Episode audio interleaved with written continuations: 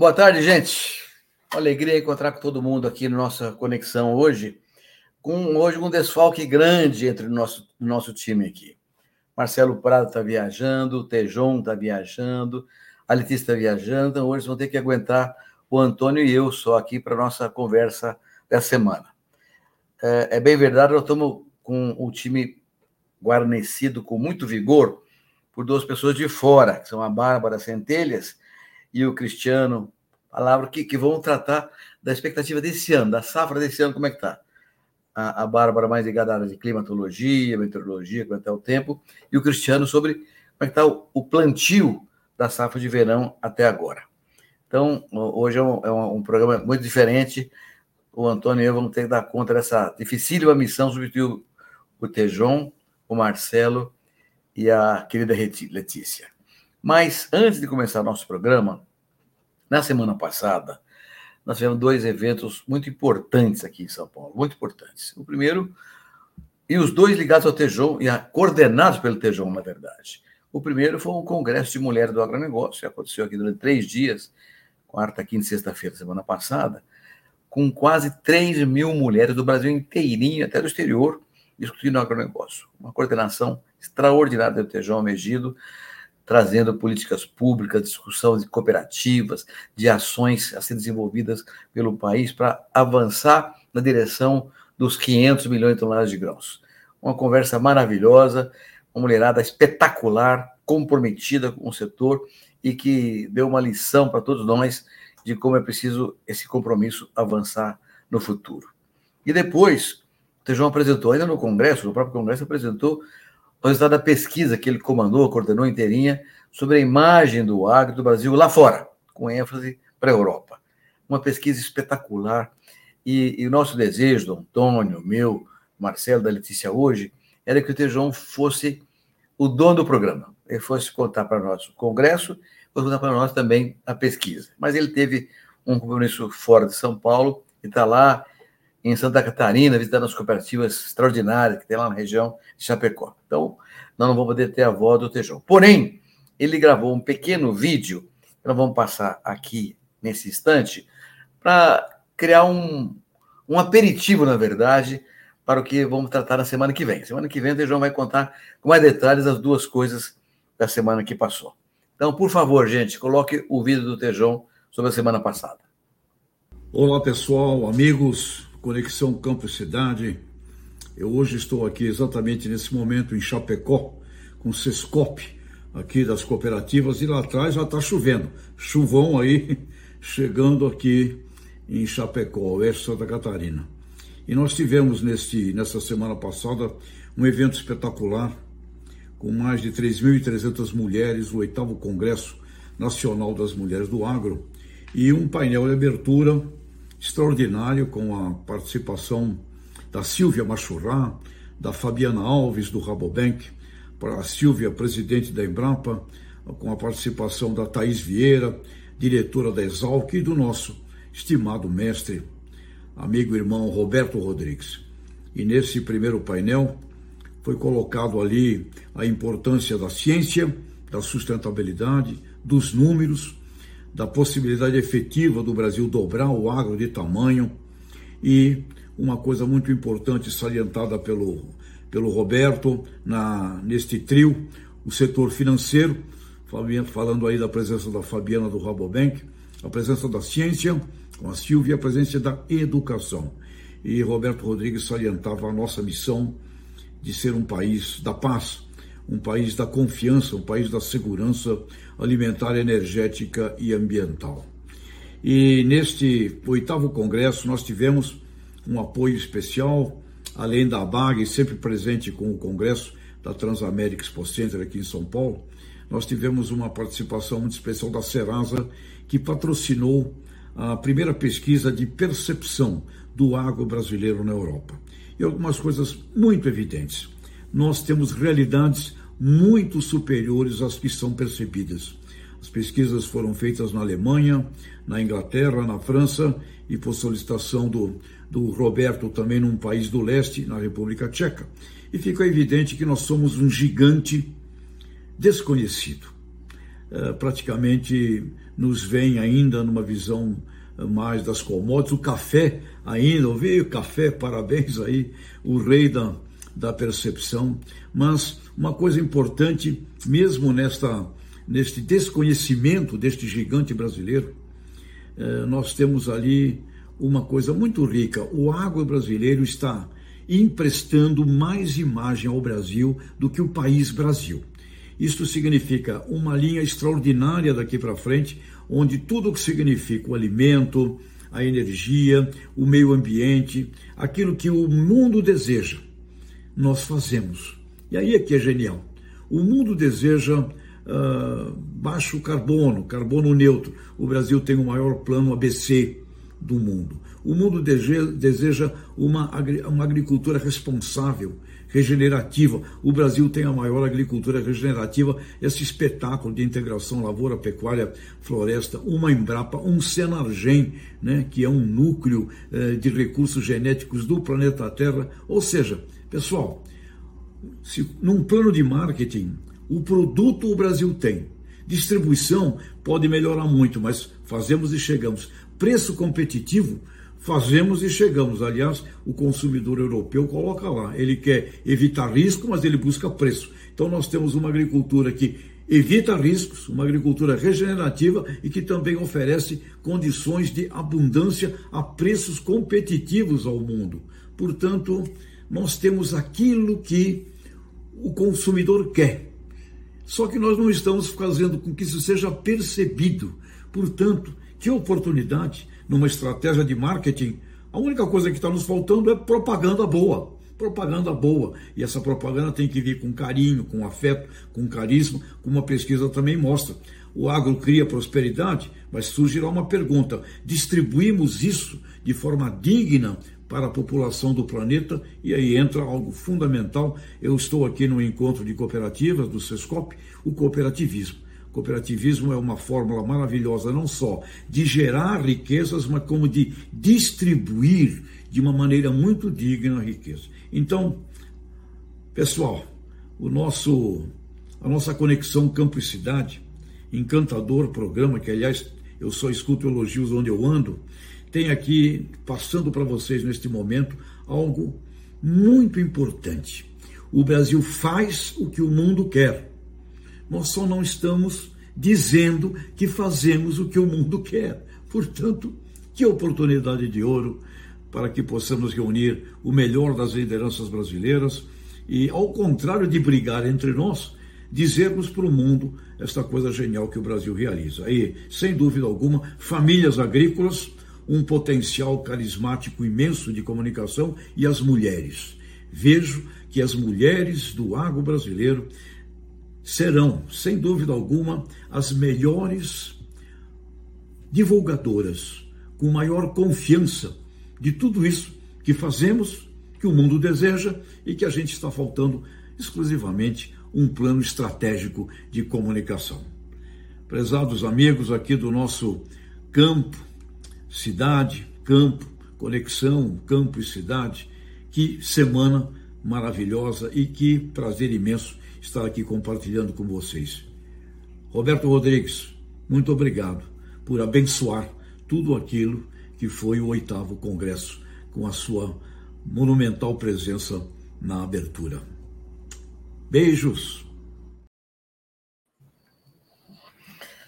Tejão, que maravilha. Olha, gente, se você soubesse o que, ele fez nesse congresso, ah, o comando, sabe o que é comandar três mil e tantas mulheres, três dias em seguida, sem perder o ritmo em nenhum minuto, com a competência enorme. Tejão é, é, esse, é esse papa da comunicação.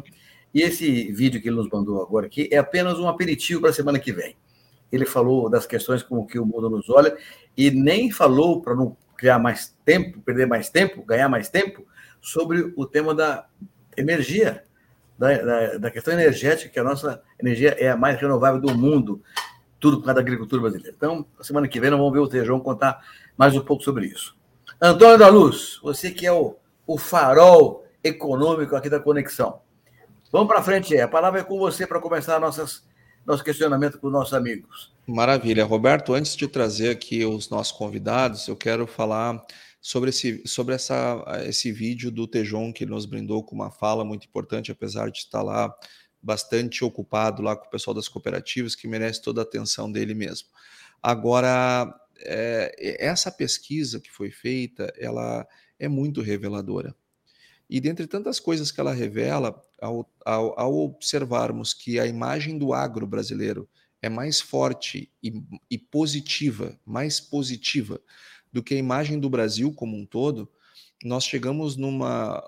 Nós reforçamos uma posição que nós temos, é, que, que já falamos aqui, eu e você, mais de uma vez. O, o agronegócio brasileiro é o Brasil que dá certo. Talvez ele não seja o único Brasil que dá certo, mas com certeza o agro é o Brasil que dá certo porque nós estamos. É, as, a, a, quando a gente se destaca lá fora, quando um país chama atenção e tem destaque, ou é porque uma coisa muito boa aconteceu, ou uma tragédia muito ruim aconteceu. E, e, e, como os números são absolutamente positivos, nós sabemos que a visão das pessoas em relação ao agro brasileiro é uma visão positiva e nós temos que saber trabalhar com isso. Isso que o Tejon falou é muito importante. Construir uma identidade, construir uma, uma conversa com os consumidores do mundo sobre o que nós fazemos e do que nós somos, com sem prepotência, sem arrogância, sem briga, mas com o coração mostrando a importância é, é, do que somos para todos. Então, é, acho que nós estamos com a faca e o queijo na mão, além desse grandioso evento que foi feito para as mulheres ter sido um sucesso retumbante. Eu acho que essa pesquisa tem muita coisa para nós é, refletirmos, mas vamos esperar o Tejon voltar para discutirmos bem esse dado. Uh, Tejon, nós, uh, uh, ministro, nós estamos preocupados no sul do Brasil com excesso de chuvas. Tejon mesmo está lá em Chapecó, já falando das chuvas que, que, que, estavam encaminhadas quando ele lá estava. As, as previsões elas têm sido assustadoras nesses últimos dois meses para os estados do Sul. Nós temos convivido com, depois de uma seca tão inclemente, nós temos convivido com, uh, uh, com enchentes uh, que, além das perdas materiais, que não são poucas, tanto no campo quanto na cidade, nós tivemos perdas humanas, no, tanto no estado do Rio Grande do Sul quanto no estado de Santa Catarina. O estado do Rio Grande do Sul já não está mais com, com já está superando é, nesta semana o problema, é, com exceção do Rio Uruguai. Já o estado de Santa Catarina, as previsões são preocupantes. E, por outro lado, para o centro-oeste, nós temos tido uma falta de chuvas é, e uma Amazônia com uma seca terrível. Então, entender o que está acontecendo neste momento pra, talvez seja o, o, o principal insumo para olharmos para a safra 24, para sabermos o que esperar em termos de produção da safra 24. Então, nós temos que perguntar para a Bárbara sobre as, as projeções meteorológicas e depois que nós tivermos uma ideia, então, do que esperar de produção, vamos ouvir o Cristiano para saber o que fazer com essa safra que iremos colher. Se é momento já de travar, se o momento já passou, se o momento está por vir, vamos ouvi-lo também para ter uma para podermos compartilhar com a nossa audiência aqui os principais insights do Cristiano sobre o mercado. Então, Bárbara, por favor, traga aqui a sua visão sobre eh, as questões meteorológicas. O Sul vai ter um, algum refresco? O pessoal do Centro-Oeste pode é, pode ir para o campo que vai ter umidade? Qual é a visão da meteorologia? Oi, Antônio, obrigada aí pelo, pela introdução e também pelo convite, né? É uma honra estar aqui, meio a grandes nomes né, do agro. Eu acho que é muito, muito bom a gente falar sobre clima e discutir, porque até fazendo um gancho com o vídeo do Tejon, eu acho que a condição climática é uma condição muito preocupante, né? E o agro é uma solução, né? O agro ele traz soluções para as questões das mudanças climáticas, do aquecimento global, e a gente precisa comunicar isso melhor também, né? Então, acho que está tudo muito interconectado. E falando um pouquinho sobre o que a gente pode esperar, né? Isso que realmente gera preocupação ao produtor. É, acho que todo mundo tem ouvido falar bastante do El Ninho, né? Então, acho que a gente estamos vendo, né? Estamos vivendo um momento de El Ninho clássico, numa, numa intensidade moderada até forte, né? As projeções indicam que vai se intensificar nos próximos, nos próximos meses, e isso tem impactos, né? O que nós estamos observando se explica por esse El Ninho e pela interação desse fenômeno com outras condições atmosféricas e oceânicas, né? É importante a gente ressaltar que esse evento ele não atua de forma isolada, apesar de a gente olhar mas para ele, por ele ter um peso mais significativo, é, o sistema é muito dinâmico, né? E os meteorologistas, eu sou agrônoma, mas os meteorologistas de formação sabem explicar isso com muita maestria e é importante a gente ir acompanhando. Mas em termos de panorama geral, eu trouxe algumas informações. Eu acho que quando a gente fala sobre clima é sempre legal trazer gráficos, mapas para a gente discutir. Então, se vocês me permitirem Quero mostrar algumas, alguns mapas e informações para a gente discutir em cima, mas também não quero que vire um monólogo, então fiquem super à vontade para me interromperem e trazendo perguntas, porque eu acho que isso é muito importante. O Cristiano também pontuar a visão deles. Começando pelo primeiro slide, eu acho que o pessoal vai conseguir colocar. Eu trouxe para vocês um mapa que compara né, a condição. Isso é uma plataforma online que nós temos que chama Agrimax é, que é uma plataforma completa na área de agrometeorologia, e a gente compara né, para o dia de hoje. Óbvio que é uma, uma análise estática, né? Nós estamos olhando o dia de hoje. Como que está a favorabilidade climática para operação de plantio? com base nas condições de umidade do solo e fazendo esse, esse paralelo com a disponibilidade hídrica. Então, o que, que a gente consegue ver? A gente consegue ver de forma muito clara, né, olhando o mapa, começando aqui pelo mapa da direita, que o sul, né, parte do sudeste e o sul do país está com uma disponibilidade, que a gente chama de armazenamento relativo de água no solo, extremamente favorável. Ou seja, tudo que esse solo consegue armazenar, óbvio que existem variações, né, dessa, desse armazenamento de água no solo, é, depende do, do manejo do produtor, o investimento em perfil de solo, aqui eu estou considerando um solo padrão, né, de textura média e profundidade média, a gente tem condições de armazenamento muito boas, né, mas que podem gerar excedentes. Aqui nós não vemos os excedentes, que é o que você comentou, Antônio. Todas essas tragédias que aconteceram, né, que prejudicam não só o campo, mas como a cidade também, né, a vida da população. Mas em termos de armazenamento de água no solo, a gente tem condições muito favoráveis. Conforme a gente avança para a região sudeste, um pouco mais central, pegando ali Mato Grosso do Sul, Mato Grosso, a gente vê que começa a ter uma mudança de cenário. Nós temos algumas regiões já com condições mais razoáveis. Esse amarelo, eu sei que a legenda está pequena, esse amarelo indica uma condição mais razoável, mas a gente vê que não se estabilizou ainda esse corredor de umidade que eleva os armazenamentos de água no solo. Então, a gente tem Mato Grosso do Sul, Goiás e Nordeste, praticamente norte do país, com condições ainda muito desfavoráveis, ou seja, um déficit hídrico que vem se acumulando, né? E para sair dessa condição, nós precisamos aí de um cenário de chuvas recorrentes, né? Um volume constante de chuvas aí bem distribuídos. Então, esse é o cenário atual que a gente tem de armazenamento de água no solo, e isso reflete, né, com a condição para o plantio é, aqui no dia 29 do 10. O Cristiano vai poder falar melhor como que está a evolução é, disso ao longo aí dos últimos dias, mas aqui é um retrato de como a condição climática de hoje pode influenciar, está influenciando o plantio, tanto pelo excesso de água, então se a gente for olhar Santa Catarina, é, Paraná, né, que também teve altos volumes, 300, 250 milímetros de chuva no dia de ontem, a gente consegue observar isso, né, que o excesso de chuva está inviabilizando o plantio, mas que na região central a gente tem alguns pontos ali que tem focos de condições favoráveis, razoáveis, mas a falta de chuva, mesmo que tenha chovido, ainda não colocou as condições em patamares adequados para o plantio. Né? E aí a gente tem que acompanhar isso dia a dia, né? Acompanhando a previsão, acompanhando as condições de balanço hídrico, para entender como que está esse cenário. Então, isso aqui é uma foto de agora, né? Do, do dia de ontem, né? Porque hoje ainda é previsão, a gente não finalizou o dia, que são dados diários, mas a gente já consegue ter um pouco desse desafio, entender um pouco esse desafio que está sendo iniciar essa safra 23, 24, principalmente no centro-oeste e norte do país, né? Que já deveriam estar tá começando está com um plantio abaixo da, do comparado ao ano passado, em relação à média, e o clima explica muito essa situação, né? Isso aliado às altas temperaturas. O próximo slide, se vocês passarem, deixa ele rodar, mostra inclusive como que foi o mês de outubro, né? O mês de outubro nós tivemos o mapa da esquerda representa a chuva e o mapa da direita representa a temperatura do ar. Então a gente teve uma, praticamente o centro-norte do país com anomalias negativas da temperatura, ou seja, isso significa que chuvas abaixo da média,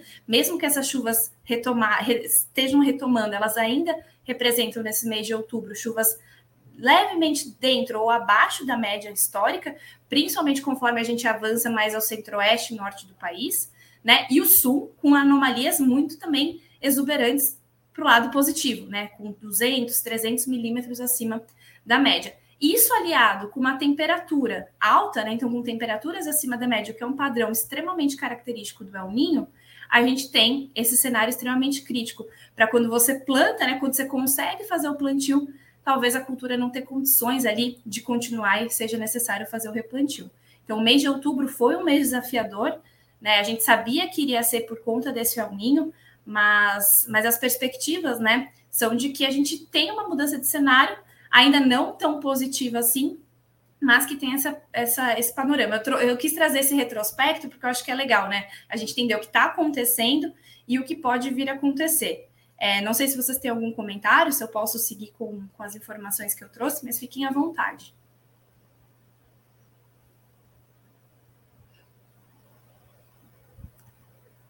Roberto, acho que tá, você está no. Está fechado o áudio, ministro. Bárbara, fiquei precisando com Matopiba. Matopiba muito, muito seco, né? Todo o região do Matopiba. seco ainda. Bom, é, você mostrou a situação de hoje e o que aconteceu em outubro, até agora. É importante saber para frente o que vai acontecer. Mas antes de falar para frente, vamos pedir para o Cristiano falar um pouquinho sobre como é que essa situação de hoje, do passado, os últimos mês de outubro até hoje, como é que estão? Como é que se impactaram o plantio até agora, safra de verão? Depois, Bárbara, vou pedir para você, junto com o Antônio, para você falar para frente, o que vai acontecer para frente, para olhar com um pouco mais de cuidado. E aí, volta ao Cristiano para dizer sua expectativa de, de, produção. Cristiano, pouquinho sobre a situação atual de plantio, por favor. Muito boa tarde, pessoal. Primeiramente, um prazer estar aqui dividindo aí esse debate com vocês, doutor Roberto, doutor Antônio, Bárbara. Muito prazer falar com vocês realmente estamos tendo um começo de safra longe do ideal, eu poderia dizer assim, né? Realmente hoje o mercado já traz uma, uma ideia de uma safra projetada como uma safra cheia no Brasil, mas muito cedo para qualquer conclusão e realmente temos um início que não é dos mais favoráveis. Como a Bárbara deixou muito claro, a presença do El Ninho e essa virada rápida de fenômeno que a gente observou esse ano, começamos o ano sob o efeito do Laninha, que foi extremamente grave para o sul do Brasil por dois, três anos, e rapidamente tivemos uma reversão desse fenômeno.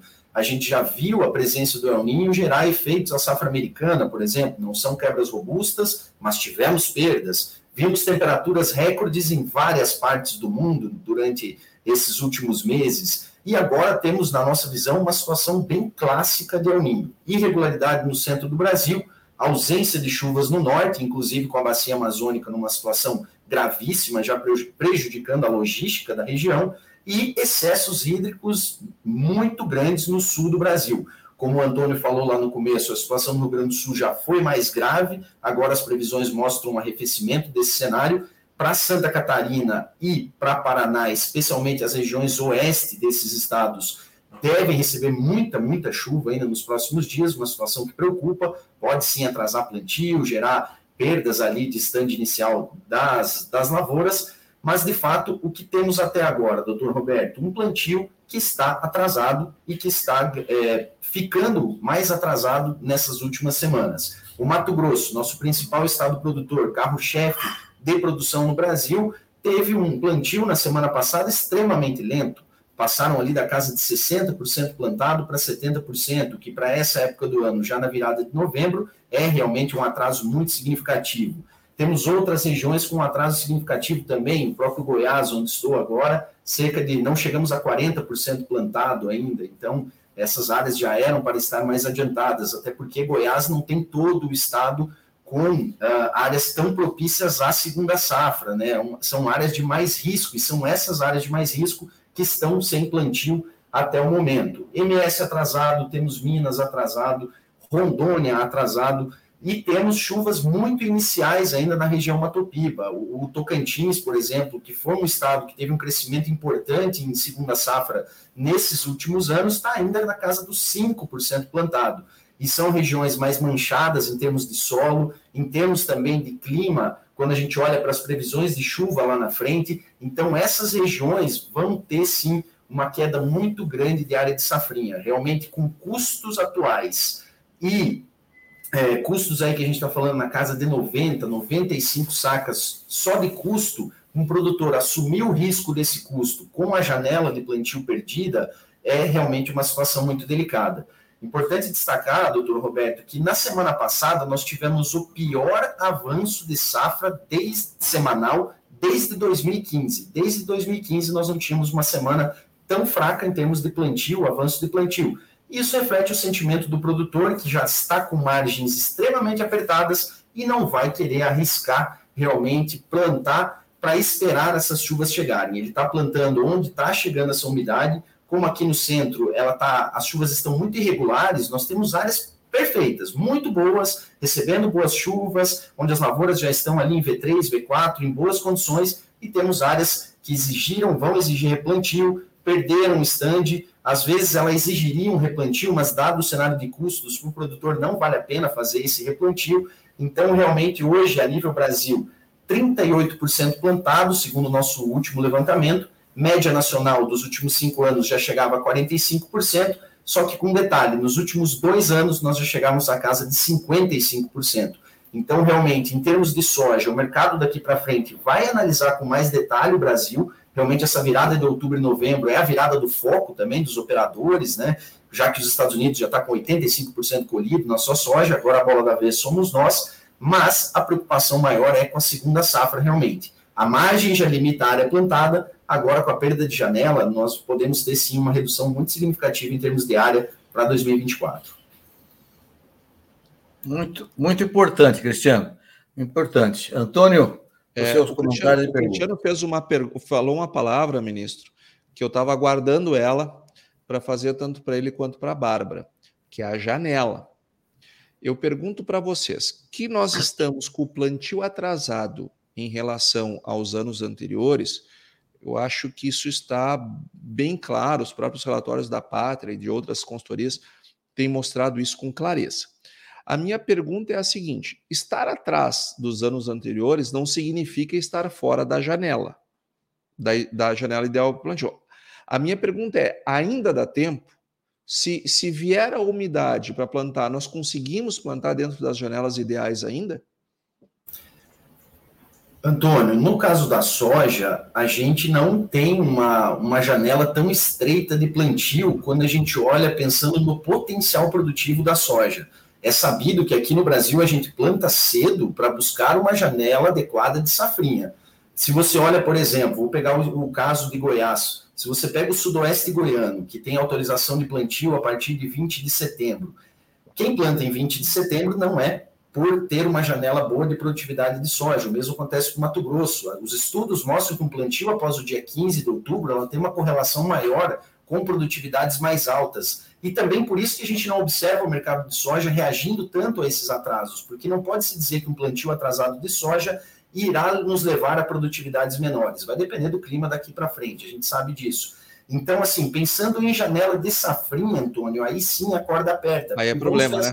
Exatamente. Se a gente pegar uma variedade hoje com um ciclo de 100 dias, portanto, uma variedade extremamente precoce, ela plantada no dia 10 de novembro, no melhor cenário, a gente vai ter uma colheita lá no final de fevereiro, 20 de fevereiro, mais ou menos. Essa já é o limite da janela ideal. É claro que os produtores costumam plantar até março. Esse ano a gente viu plantio até o final de março, início de abril. Mas por que, que a gente viu um plantio assim? Porque nós tínhamos um milho extremamente bem valorizado, dentro de um cenário de custos não tão altos, então valeria a pena arriscar buscando uma margem que era muito alta naquele momento. Hoje a realidade é completamente contrária. Você já não tem margem alta nas altas produtividades, nas melhores janelas. Então, aquele produtor que perdeu uma parte de janela ou que tem uma área mais arenosa, uma área que está numa região de clima um pouco mais delicado, são essas áreas que vão fazer falta ali na nossa safrinha. Então, como o Mato Grosso já plantou 70% dentro de outubro, ele tem condições de colocar a safrinha aí em boa parte da sua área.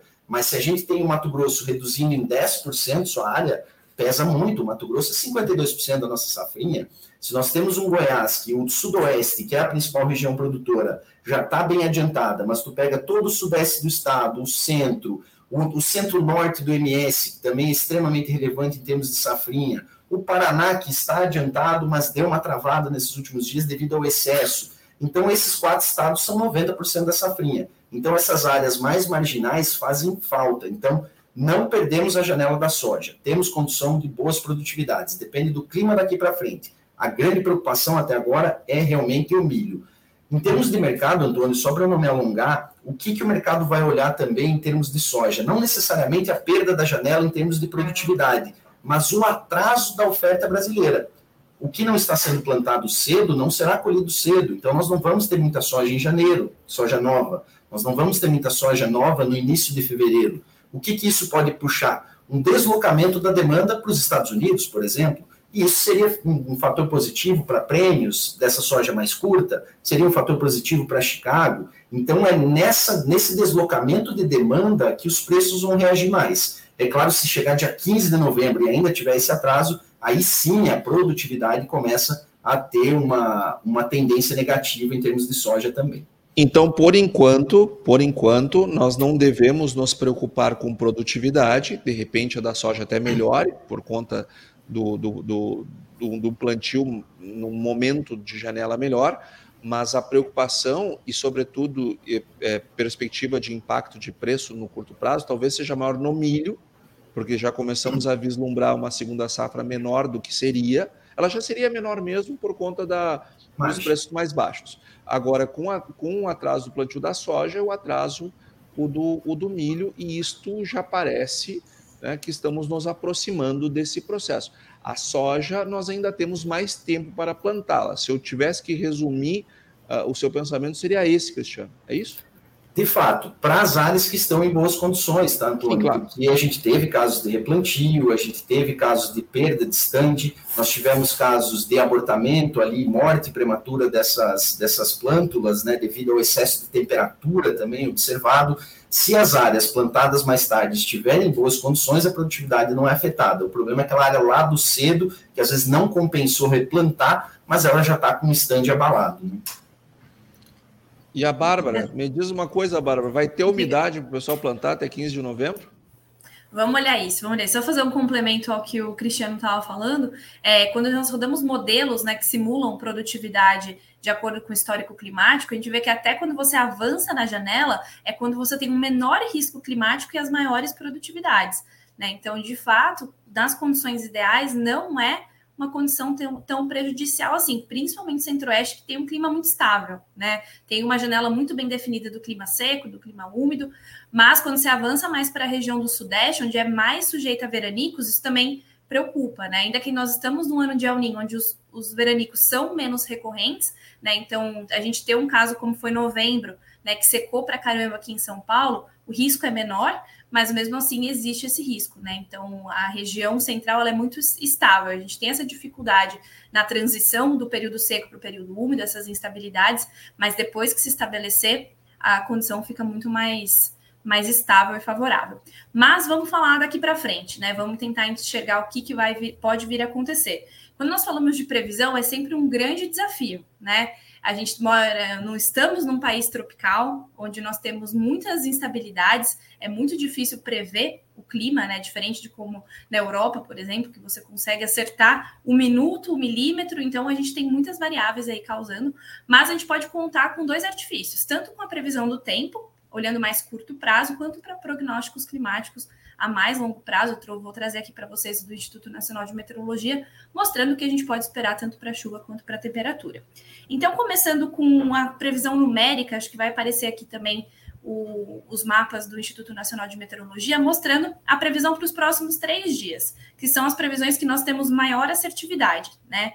É, conforme a gente avança nessa previsão do tempo a longo prazo, a assertividade vai caindo cada vez mais. Então a gente vê né, que existe um corredor de umidade sendo formado, predominando, claro, aqui a gente vê bem né, no, em Santa Catarina, com volumes extremamente altos. O IMET dificulta um pouco para a gente ver aí a legenda, né? Mas quando está nessa condição de, de amarelo para vermelho para rosa, são volumes em torno aí de 60, 80, podendo chegar a 100 milímetros né? Então, volumes extremamente altos, concentrados, Santa Catarina e pegando um pouco de Paraná e norte do Rio Grande do Sul, mas ainda na região central são volumes muito tímidos, né? 5, 10 milímetros, muito instável. Você vê que, por exemplo, Goiás pega praticamente só o sul do estado, né? Olhando aqui no dia 31, amanhã, é o restante do estado não tem previsões de chuva tão estáveis. Mato Grosso um pouco mais favorecido, Tocantins um pouco mais favorecido, mas olha o oeste da Bahia, né? Olha Piauí, Maranhão ainda sem previsões. Conforme a gente avança para o dia 1 agora de novembro e o dia 2, a gente já começa a ver uma umidade maior ah, no centro-oeste, mas ainda assim não tão estável. A gente não consegue enxergar essa chuva criando um padrão recorrente aí com volumes bem significativos. Então, os próximos dias, bem próximos mesmo, né, ainda são muito preocupantes. Não tem muita mudança. É, a gente tem aí no sul mudando um pouco esse cenário de chuvas, essa chuva se dissipando a partir do dia 2, né, não tem volumes tão elevados, dando esse, esse alívio né, para os estados do sul, mas ainda assim com poucos volumes de chuva sendo previsto. Né? O corredor formando, é o famoso corredor de umidade, né, mas ainda assim muito tímido em relação ao que se espera para essa época do ano. Tá? Olhando mais a longo prazo, que é o prognóstico climático de é, precipitação, esse é o prognóstico do IMET, onde ele faz uma análise de anomalia, né? Então, qual que é a tendência para os próximos três meses de ficar acima ou abaixo do normal? A gente já vê que o cenário é um pouco mais otimista para novembro, né? Tem uma tendência de termos chuvas acima do normal, e vale ressaltar também que o IMET foi muito assertivo nesse prognóstico dele para o mês de outubro, né, o que faz a gente ter esperança para que seja também bem assertivo no mês de novembro, dezembro e janeiro. Mas olhando aqui, vamos começar por, pelo mês de novembro, a gente vê isso, né? Então, praticamente sul do país com chuvas ainda acima da média, o que preocupa, né? Porque a gente sabe que no sul chuvas acima da média são chuvas muito mais intensas. Isso segue para parte do Mato Grosso do Sul, São Paulo, Minas já começa a ter regiões onde tem chuvas acima da média, chuvas dentro da média e até levemente abaixo, então o amarelo indica chuvas levemente abaixo, esse tom mais claro é de 10, é de 50, é de 10 a 50 milímetros abaixo da média, e conforme a gente vê a região central mais instável, né? A gente tem algumas regiões com chuvas podendo ficar acima da média, outras muito próximas podendo ficar abaixo. Então, esse cenário de instabilidade realmente se configurando e a gente vendo o cenário clássico do El Niño como o Cristiano trouxe, né? Sul sempre com chuvas acima da média e norte Nordeste podendo ficar aí nessa condição de chuvas Bárbara, abaixo. Desculpa, desculpa a minha ignorância, mas qual é a diferença dos três mapas? O mapa aqui da esquerda é novembro, o do meio é dezembro e o da direita é janeiro. Ele traz os três meses, tá? Então, e o, e o cinza é muita chuva ou é pouca chuva?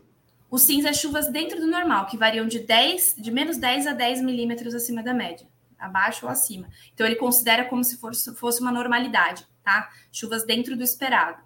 Aí, conforme você vai avançando na escala de amarelo, laranja, representa chuvas abaixo do normal, e na escala azul, chuvas acima, tá?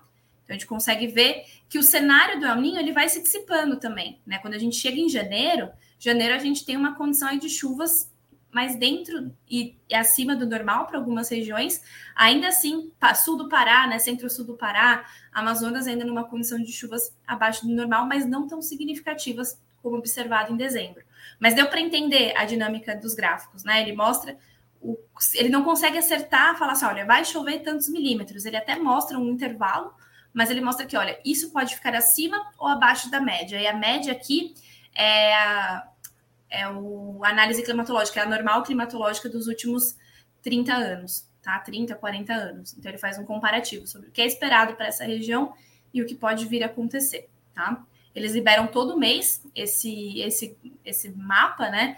E todo mês eles atualizam. Tanto eles fazem esse individual, eles também fazem o consolidado do trimestre, tanto para precipitação quanto para temperatura, que é o próximo, o próximo slide. E aí a temperatura Bárbara, a gente vê. Oi, pode falar.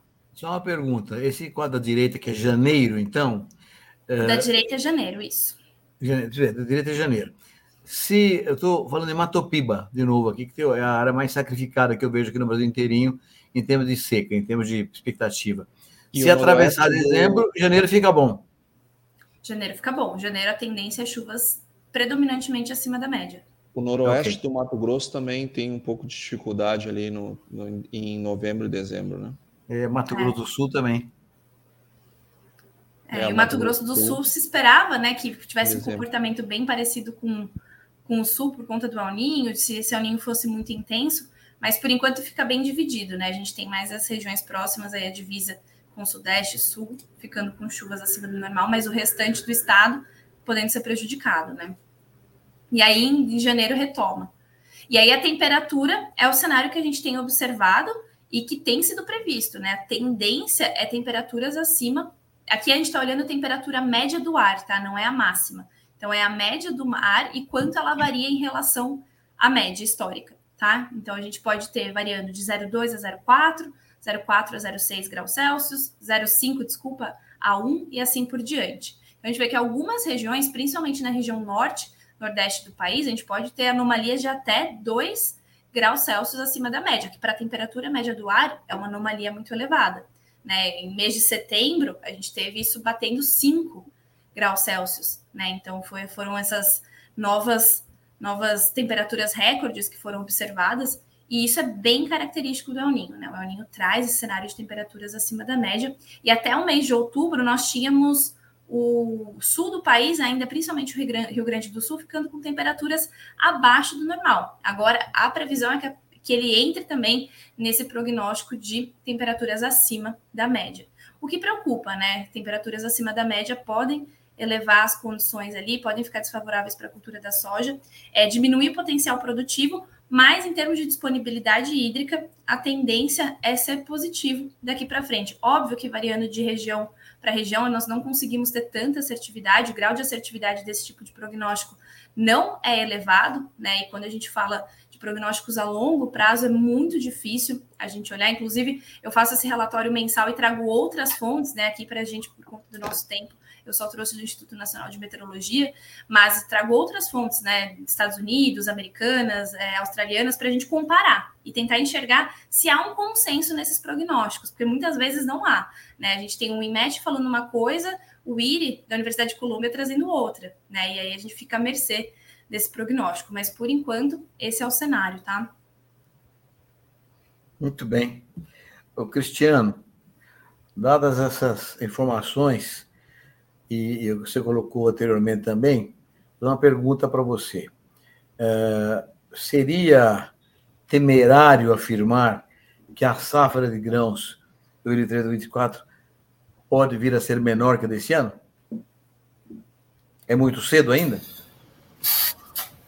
Roberto, é, é bastante cedo, é bastante cedo, doutor Roberto, porque a gente sabe que ainda tem muita coisa pela frente, como a Bárbara colocou, existem vários modelos, né, e há uma divergência importante em relação a esses modelos, e realmente o modelo do IRI, por exemplo, que ela citou da Universidade de Colômbia mostra um cenário bem pior, né, Bárbara? Já mantendo ali uma irregularidade muito grande no mês de janeiro, por exemplo, e ali a gente chegaria no mês decisivo, principalmente das áreas mais ao norte do Brasil, que é onde a gente vai ter o enchimento de grão. O que eu diria hoje, doutor Roberto, é que nós temos uma grande parte da safra brasileira sob risco, sob risco. Então, de fato, o mercado também ele se comporta muito mais sobre projeções, sobre euforia, do que sobre realidade, né, doutor Roberto? Então, se a gente vê uma, né? uma a expectativa pesa mais que a realidade, muitas vezes, né? Então, a gente não precisa ter necessariamente uma quebra muito grande para ver uma reação no mercado. E eu acho que essa é a grande preocupação do produtor também, porque hoje nós temos um cenário em termos de comercialização, apesar de existir um sentimento de que devido ao, ao, digamos assim, o erro de no ano passado ter fechado muito pouco antecipado e os preços terem caído no pós-colheita, esperava-se ali um comportamento mais defensivo do produtor em termos de antecipar as suas vendas. E por enquanto esse cenário não é a realidade. Nós temos ainda cerca de 20% da nova safra já negociado, que é um patamar baixo para esse, esse, esse ano. Mas o que, que isso reflete? Aquele preço-alvo, vamos dizer assim, todo produtor tem um preço-alvo, vamos dizer, ele não achou ainda, não teve aquela janela que ele falou, eu me sinto confortável em travar nesse preço. Então a gente está vendo aí uma expectativa do produtor realmente aguardando qual vai ser a sinalização dessa safra brasileira para o mercado, né? De fato, como eu falei lá na, na, na, minha primeira fala, ainda não, não estamos vendo assim muita re, é, reflexão do mercado do que está acontecendo até agora, o que é natural. Mas daqui para frente, realmente, esse risco de não termos uma safra tão grande quanto a, a safra passada, ele existe. Mas só tem um ponto de dificuldade para isso, doutor Roberto, e o Antônio da Luz sabe muito bem disso. O Rio Grande do Sul perdeu 8 a 9 milhões de toneladas o ano passado há uma sinalização, pelo menos, de uma safra melhor esse ano, porque excessos hídricos acabam sendo melhores do que falta de chuva, né? Então, Perdemos 10. Uma... É, os números é, entre 8 e 10, né, Antônio? Então, se a gente tem o Rio Grande do Sul minimamente produzindo, na média, eles vão colocar aí 8 milhões de toneladas a mais do que o ano passado. Então, a quebra nas outras regiões vai ter que ser significativa para contornar isso. Então, hoje, o número da pátria é de 155 milhões de toneladas contra 154 na safra passada. Nós estamos sendo mais conservadores, até porque os levantamentos antes da safra, eles são muito mais estatísticos. E como o Rio Grande do Sul teve uma quebra de produtividade por três anos, a estatística para o Rio Grande do Sul está ruim, mas eles têm uma condição de clima que, se for melhor, é, colocar aí 8, 9 milhões de toneladas a mais esse ano, e aí a gente su superaria os 160 milhões de toneladas, que seria um crescimento pelo menos aí 4, 5% superior à, safra passada.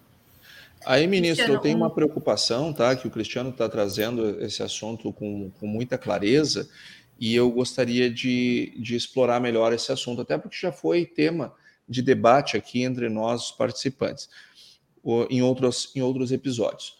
Uh, Cristiano, se nós temos uma perspectiva de safra maior, a pátria um pouquinho maior, algumas outras consultorias um pouquinho, um pouco mais, enfim, mas, mas até este momento existe um consenso de que a safra 24 deva ser maior que a 23. Até este momento não tem nenhum motivo para nós pensarmos o contrário.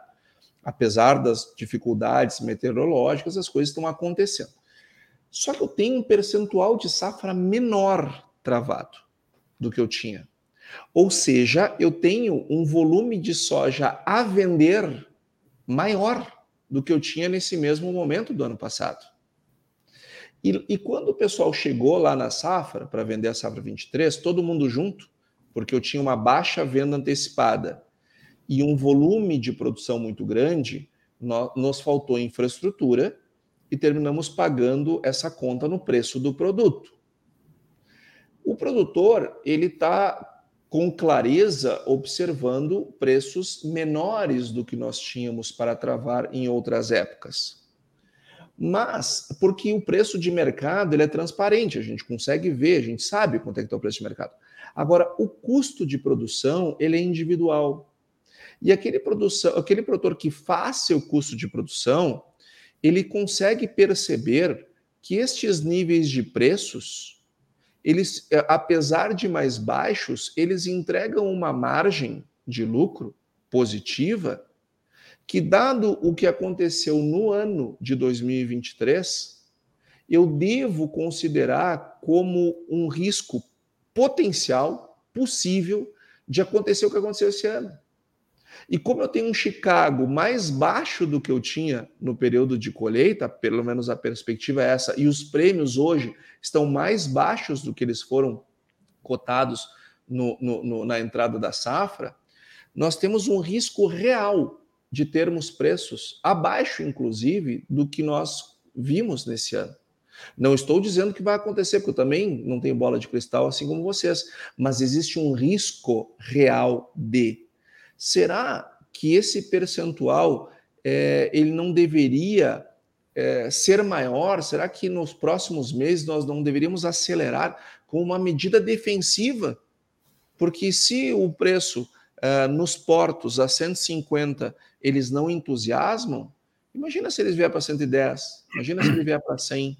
Eu não sei se vai acontecer, eu espero que não aconteça, mas existe o risco real de, e havendo esse risco, como empresário, eu não posso estar preparado só para o melhor cenário. Isso é fácil, eu tenho que me preparar para os piores e ampliar esse número da, da consultoria que vocês estão vendo é, de percentual de safra vendida, é, me parece uma medida acertada num momento como esse. A gente precisa dar uma acelerada. Eu não sei qual é o cálculo que vocês estão dando para os clientes, mas eu imagino que seja mais uma orientação mais ou menos nesse sentido. É, de fato, Antônio, esse risco é real. A gente não pode descartar o risco de preços menores. E preços menores, a margem não é boa, mas uma margem menor é ainda pior. E, de fato, é, é um ano para ser mais conservador. A gente tem muitas nuances no mercado que deixam uma. O mercado sempre é incerto, mas realmente a gente tem um ano de transição, né? De, de um de uma fase, de uma época de preços altos para uma fase diferente. E o mercado ele é um peso da balança de oferta e demanda. Né? Os preços altos existiram para incentivar a oferta. Essa oferta incentivada fez com que o Brasil aumentasse, num período de três anos, cerca de 12% a 13% sua área plantada. E essa grande produção agora, num cenário de demanda que não cresce na mesma medida, fez com que os preços caírem, realmente estimulando uma retração de oferta ou um crescimento de demanda. De fato, Antônio, é um percentual baixo de venda, sim, porque o fenômeno que a gente viu de queda de preços esse ano, ele se refletiu muito nos prêmios de exportação, que entre as variáveis formadoras de preço é a mais oculta, né, Antônio? Eu não consigo acompanhar um preço de tela tão bem como eu acompanho para dólar, como eu acompanho para Chicago. E por que, que esses prêmios caíram? Porque existia uma produção grande e ela era uma produção disponível. Porque se eu não vendi antecipadamente e tenho compromissos que eu não consigo escapar, 30 do 3, a primeira parcela do custeio, 30 do 4 em algumas regiões, 30 do 5 no Rio Grande do Sul. Os preços estavam caindo e o produtor não estava restringindo sua venda, porque não tinha como. Ele precisava fazer caixa para honrar os seus compromissos, até porque num cenário de juros altos, captar dinheiro para prorrogar compromissos num mercado totalmente incerto seria uma estratégia ruim. E realmente quem tomou essa estratégia não se deu bem pagou juros e ainda não teve preços melhores. Então, de fato, existe sim esse risco, que fica ainda mais agravado num cenário de poucas vendas. Porque a restrição de venda, Antônio, ele é um fator importantíssimo para o mercado. Por exemplo, milho. Temos muito milho no Brasil agora, mas esse milho está efetivamente disponível? De fato, não. O produtor, nesse momento do ano, ele não tem tantos compromissos financeiros. Ele precisa fazer levantar um caixa para o plantio, para o operacional, mas não é uma fase do ano necessariamente que ele tem grandes compromissos. Então, ele segura o produto. Ele pode carregar esse grão até o ano que vem. Então, o produto está lá, mas ele não está ofertado. Diferente do que a gente viu ao longo dessas quedas muito abruptas que tivemos ali durante a janela de venda da soja, porque o compromisso era imediato com um preço 10 reais mais baixo ou 10 reais mais alto, o produtor foi forçado a vender. Esse cenário pode acontecer de novo? Pode. Mas eu vejo que a gente vai ter uma transição desses percentuais de venda bastante agressiva nos próximos meses, viu, Antônio? Porque realmente o produtor está calejado com esse último ano. Se tivermos uma janela de oportunidade, ela vai ser aproveitada. E tem um outro ponto também, o lado do comprador, Antônio. Da mesma forma que o vendedor, o produtor ainda não foi agressivamente ao mercado, o comprador também não está agressivo nas compras.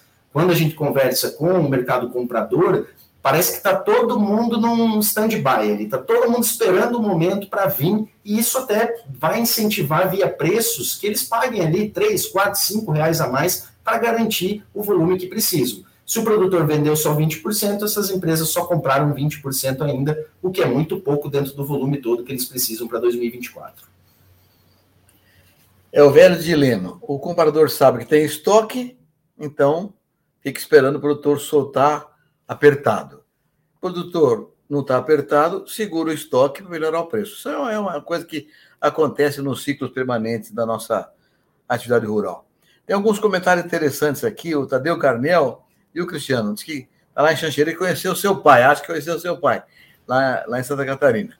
Então, ah, maravilha. Como... Um abraço aí para Tadeu assim como eu conheci, muito, fui muito amigo do pai da Bárbara, que trabalhou comigo lá no Ministério da Agricultura. Então tem essa ligação entre gerações aqui no, no Conexão Campo Cidade, tem conexão gerações também. Funciona Maravilha. muito bem isso aí. Bom, nós estamos aqui chegando ao, ao final do nosso programa. Eu gostaria de tratar de um tema que foi colocado por alguns dos nossos participantes aqui. O Tadeu, inclusive, falou: olha, o tema de o tema seca, etc., pode ser mitigado com algumas práticas de cultivo. É verdade, né? Inclusive, terras cultivadas há mais tempo têm mais resiliência do que terras novas. Então, são coisas que a gente conhece e vai trabalhando na medida do possível para administrar esse problema. Tem um, uma, uma demanda que surgiu no começo da nossa reunião aqui, de alguns companheiros nossos, criticando a falta de dados sobre a agricultura brasileira. E é verdade, esse é um tema que perturba muito a gente, que a falta de dados é tão grande que até política pública fica difícil de fazer não tem suficientes dados para poder dimensionalizar. Dados nossos e do, e do fora do Brasil também, como é que está acontecendo no resto do mundo. Realmente, a questão de dados, a gente precisa de muito mais informação do que temos aqui. Estamos trabalhando nessa direção, querido Getúlio Vargas, hoje em dia. Bom, uh, hoje foi um programa interessante, muito bom. Olha, estou muito feliz aqui, Bárbara, Cristiano, com a sua participação. E, e é sempre precisa a participação do Antônio, mas o tempo está terminando, não temos que chegando no fim do programa aqui. Então, eu queria pedir a vocês, Bárbara e Cristiano, que dissessem algumas palavras finais para o nosso telespectador aqui.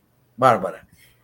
Obrigada pela palavra, Roberto. É, queria agradecer mais uma vez e deixar uma mensagem que o clima ele sempre vai ser instável, né? E eu acho que o produtor brasileiro ele é resiliente a essas adversidades climáticas. É, a gente precisa ter cada vez mais informação, é, mas ter a consciência que é algo incontrolável e que as ações de manejo, as tecnologias, elas vêm para ajudar a mitigar esses riscos, né? Eu vi que tinha uma pergunta falando sobre a questão do manejo, né? E acho que isso caminha para uma agricultura mais sustentável. Então, investir em perfil de solo para que esse solo consiga armazenar mais água por mais tempo, é, investir no plantio direto, né? Algo que já é super é, falado, né? E é isso, é se adaptar a essas adversidades, entender que a tecnologia tem que estar ao nosso favor para alcançar lugares onde a gente não consegue alcançar com o clima, né? Seja pelo excesso, como lá no sul, que esse excesso de chuva traz bons volumes, mas também prejudica em termos fitossanitários, seja em condições de seca, a gente tem cada vez mais tecnologias sendo surgindo e o sendo surgidas, né? E o produtor ele tem que estar tá atento e tanto as informações quanto trazer isso para sua produção. E, e, é isso. Eu desejo uma boa safra a todas e que, que o clima continue, né? E seja é, favorável a todos. E se não for, que a gente tenha essa resiliência para fazer a melhor safra possível. Muito obrigado, Bárbara. Cristiano. Bom, pessoal, eu quero agradecer o convite por estar aqui com, com vocês. Foi uma honra realmente dividir aí esse debate com você, doutor Rodrigo, doutor Antônio, Bárbara. É, aproveitar aí a deixa e mandar um abraço para a minha turma lá da minha terra natal, lá em Xanxerê, é, Santa Catarina, lá onde o Tejão está, inclusive, chovendo muito por lá. Tadeu, obrigado pela mensagem. E recado final, pessoal, é não tire os olhos do mercado, realmente pense com carinho sobre a proteção dos custos de produção. Esse ano, como o Antônio colocou, nós tivemos realidades muito distintas em termos de custos, porque os preços dos fertilizantes, principalmente, oscilaram tanto quanto os preços dos grãos. Então, nós temos aqui dentro da consultoria clientes com 36 sacas por hectare de custo e clientes que estão com a gente há mais tempo e que estão com uma realidade de 23 sacas por hectare de custo. É uma diferença muito grande. E aí o mercado para cada um deles é muito diferente. Mas realmente pensar com carinho nessa proteção dos custos e deixar aí um excedente, se não quer, se ainda não chegou naquele preço ideal, para buscar uma especulação, digamos assim, mais como excedente, porque é um cenário incerto de preços e a gente pode ter uma realidade pior do que temos hoje. Eu não sou muito baixista para o mercado, acho que tem muita coisa ainda para acontecer pela frente, mas é um momento para não tirar os olhos realmente desse mercado. Claro que foco no plantio, produtividade é tudo para o produtor, se não ter o produto é o pior cenário, mas vamos buscar sempre uma comercialização melhor e, e um cenário melhor, inclusive, deve vir pela frente. Agradeço muito o convite e obrigado por estar com vocês aí. Até a próxima. Obrigado, Cristiano. É aquela linha né, que a gente defende sempre aqui no programa. Tem oportunidade, vai soltando devagarinho, vai soltando aos poucos, para não ficar concentrado no risco também. Meu amigo Antônio. Ministro, ser bem breve, até para deixar um tema maior para o seu encerramento, mas eu quero agradecer muito o Cristiano e a Bárbara dizer que foi um programa muito esclarecedor. Eu acho que muitas sugestões aqui foram dadas importantes, tanto do ponto de vista da expectativa do clima, quanto também a do mercado. E eu saio desse programa com o sentimento de que as coisas estão indo para o lugar. Vai ser um ano desafiador, vai ser um ano desafiador, mas a vida do produtor, ela é desafiada a todo momento, todo ano tem suas dificuldades. Então, acredito que as coisas vão, vão, vão dar certo e vão acontecer, mas sim, o produtor precisa ficar atento tanto no clima quanto no mercado, que é para não fazer nenhum negócio que venha se arrepender. E desejar, ministro, que essas chuvas que estão atingindo Santa Catarina e o Paraná nesse momento, que elas cessem, que dêem uma folga para aquelas pessoas que estão tendo perdas não só no trigo, nas lavouras de inverno, mas as perdas na cidade, as perdas humanas, eh, as perdas materiais, elas são bastante significativas e espero que esses estados eles tenham a, a resiliência e que o clima dê uma folga. Muito bom, Antônio. Muito bom comentário final seu. Uh, eu queria fazer um comentário adicional aqui a tudo que foi dito. Nós, desde o começo do plano de safra, gente, temos defendido aqui no Conexão a necessidade de mais recursos para o seguro rural. A gente tinha informação de que o El Ninho viria, com riscos para várias regiões do país, sobretudo para o Centro-Oeste, Matopiba. Então, o tema do seguro rural era um tema que nos preocupava muito, lutamos muito para que os recursos fossem maiores do que os, os normais, mas não foram, ficaram um bilhão de reais mesmo, muito pouco para um país do tamanho do Brasil. Para um, para um crédito rural da ordem de 420 bilhões, 3 bilhões seria menos de 1%, então era um número mínimo para a gente avançar nessa direção aí. Mas, infelizmente, não consegui. Mas agora, na semana passada, a Frente Parlamentar da Pecuária mais o ministro da Agricultura conseguiram mais 500 milhões, aumentando 50% uh, o recurso seguro. Ainda é pouco, porque, na verdade, o 1 bilhão quase que acabou já, até setembro tinha praticamente acabado, de modo que realmente é muito pouco. Mas, como a gente fala na roça, melhor do que nada, é melhor cuspir do que lamber. Então, é melhor esse pouca coisa do que do que não ter esse aumento que nós tivemos agora. De qualquer forma, ficaremos de olho nesse processo, esperando que a gente consiga mais recursos para o seguro rural. Bom, meus amigos, foi um programa muito agradável. Bárbara, Cristiano, vocês foram muito valiosos. O Antônio tem toda a razão. Deram informações precisas e preciosas para todos nós. Eu, como produtor rural, estou olhando o que estão falando para mim com muita preocupação, com muito cuidado, muito carinho e olhando como fazer nos próximos dias, na expectativa de que alguma coisa melhore em termos de clima, em termos de preço. Marque que as coisas avancem nessa direção. Muito obrigado, Antônio, pela sua participação sempre primorosa. Bárbara, Cristiano, pessoal que nos ouviu aqui, muito obrigado por tudo. Semana que vem, eu tenho uma conversa muito boa com o Tejon sobre a pesquisa que ele fez sobre a visão que o mundo tem do agro e do Brasil. Boa semana a todos. Até segunda-feira que vem, se Deus quiser. Até mais.